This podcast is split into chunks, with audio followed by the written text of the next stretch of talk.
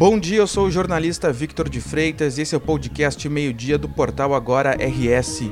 Você confere aqui um resumo das principais notícias desta segunda-feira, dia 9 de maio. O Sistema Único de Saúde, o SUS, irá disponibilizar um remédio antiviral para tratamento de casos leves de Covid-19. O medicamento é o Paxlovid, desenvolvido pelo laboratório Pfizer, que contém nirmatrelvir e ritonavir. O medicamento é indicado para pessoas imunocomprometidas com 18 anos ou mais. Também pode ser receitado para quem tem mais de 65 anos. A Pfizer diz que a eficácia é de cerca de 90%. Uma das substâncias do remédio, o nirmatrelvir, inibe uma enzima do vírus, enquanto o ritonavir permite que a primeira molécula fique por mais tempo na corrente sanguínea. O medicamento deve ser ofertado na rede pública em até seis meses. Uma mulher sofreu uma parada cardíaca e morreu logo após um acidente de trânsito na BR-386 em São José do Herval, no Vale do Taquari. O fato ocorreu na noite de domingo. Conforme a Polícia Rodoviária Federal, o motorista de uma Ford Ranger, emplacada em São Pedro das Missões, invadiu a pista contrária e bateu de frente contra uma van Citroën Jump com placas de Caxias do Sul. A passageira da caminhonete chegou a ser socorrida pelo SAMU, mas acabou vindo a óbito durante o atendimento médico. Ela teria sofrido uma parada cardíaca logo após a colisão. A identidade dela não foi divulgada pela Polícia Rodoviária Federal. A PRF informou que o motorista do veículo em que ela estava não tinha carteira nacional de habilitação. Ele tem 52 anos e foi encaminhado pela polícia para receber atendimento médico no Hospital Frei Clemente, em Soledade, em estado de saúde estável. O condutor da van ficou preso às ferragens, mas foi retirado pelos bombeiros do município e em seguida encaminhado para o mesmo hospital, também sem risco de morte. De acordo com a PRF, o motorista da caminhonete que invadiu a pista contrária responderá pelos crimes de trânsito de lesão corporal e de dirigir sem habilitação, gerando dano. Um serviço de remoção de árvores por uma empresa terceirizada contratada pela CE Equatorial ocasionou o rompimento de redes de água nos bairros Vila Ipiranga, Santa Rosa de Lima e Sarandi, na zona norte de Porto Alegre. O DEMAI trabalha no concerto desde o início da manhã desta segunda-feira.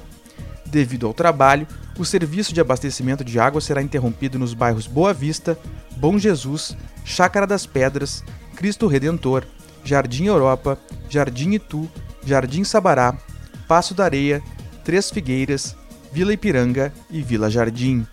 Os bairros Santa Rosa de Lima e Sarandi também podem ficar sem abastecimento para concertos pontuais. A previsão de normalização dos serviços é ainda para ao longo desta segunda-feira. O retorno do abastecimento pode levar mais tempo nas áreas mais afastadas da rede.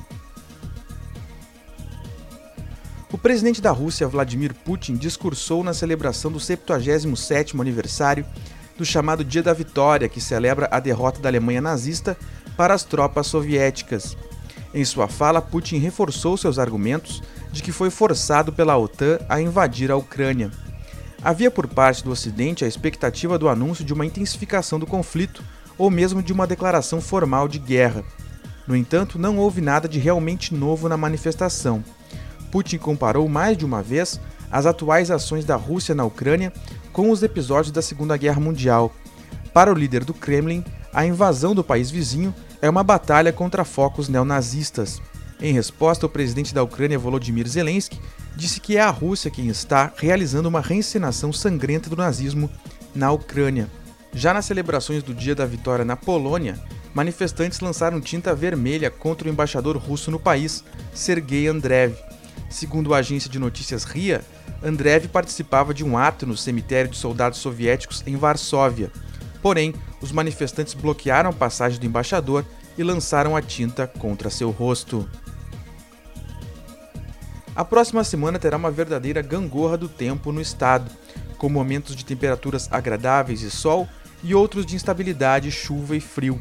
No entanto, os volumes de precipitação não devem ser expressivos e não há risco de novos transtornos em território gaúcho. Nesta segunda-feira, a massa de ar seco e frio continua mantendo o tempo firme sobre o Rio Grande do Sul. Após uma manhã fria, as temperaturas se elevam um pouco à tarde. A partir de amanhã, o tempo deve virar no Rio Grande do Sul. Uma área de baixa pressão, somada ao fluxo de umidade da Amazônia, favorecem as chuvas na metade norte do estado, porém com volumes pouco expressivos. Nas demais regiões, o tempo continua firme. A tendência é que na quarta-feira as chuvas fracas se mantenham entre o centro, o norte e o nordeste. Na quinta-feira, o avanço de outra massa de ar polar irá mexer com o tempo no Rio Grande do Sul e volta a fazer frio no período da noite e na madrugada.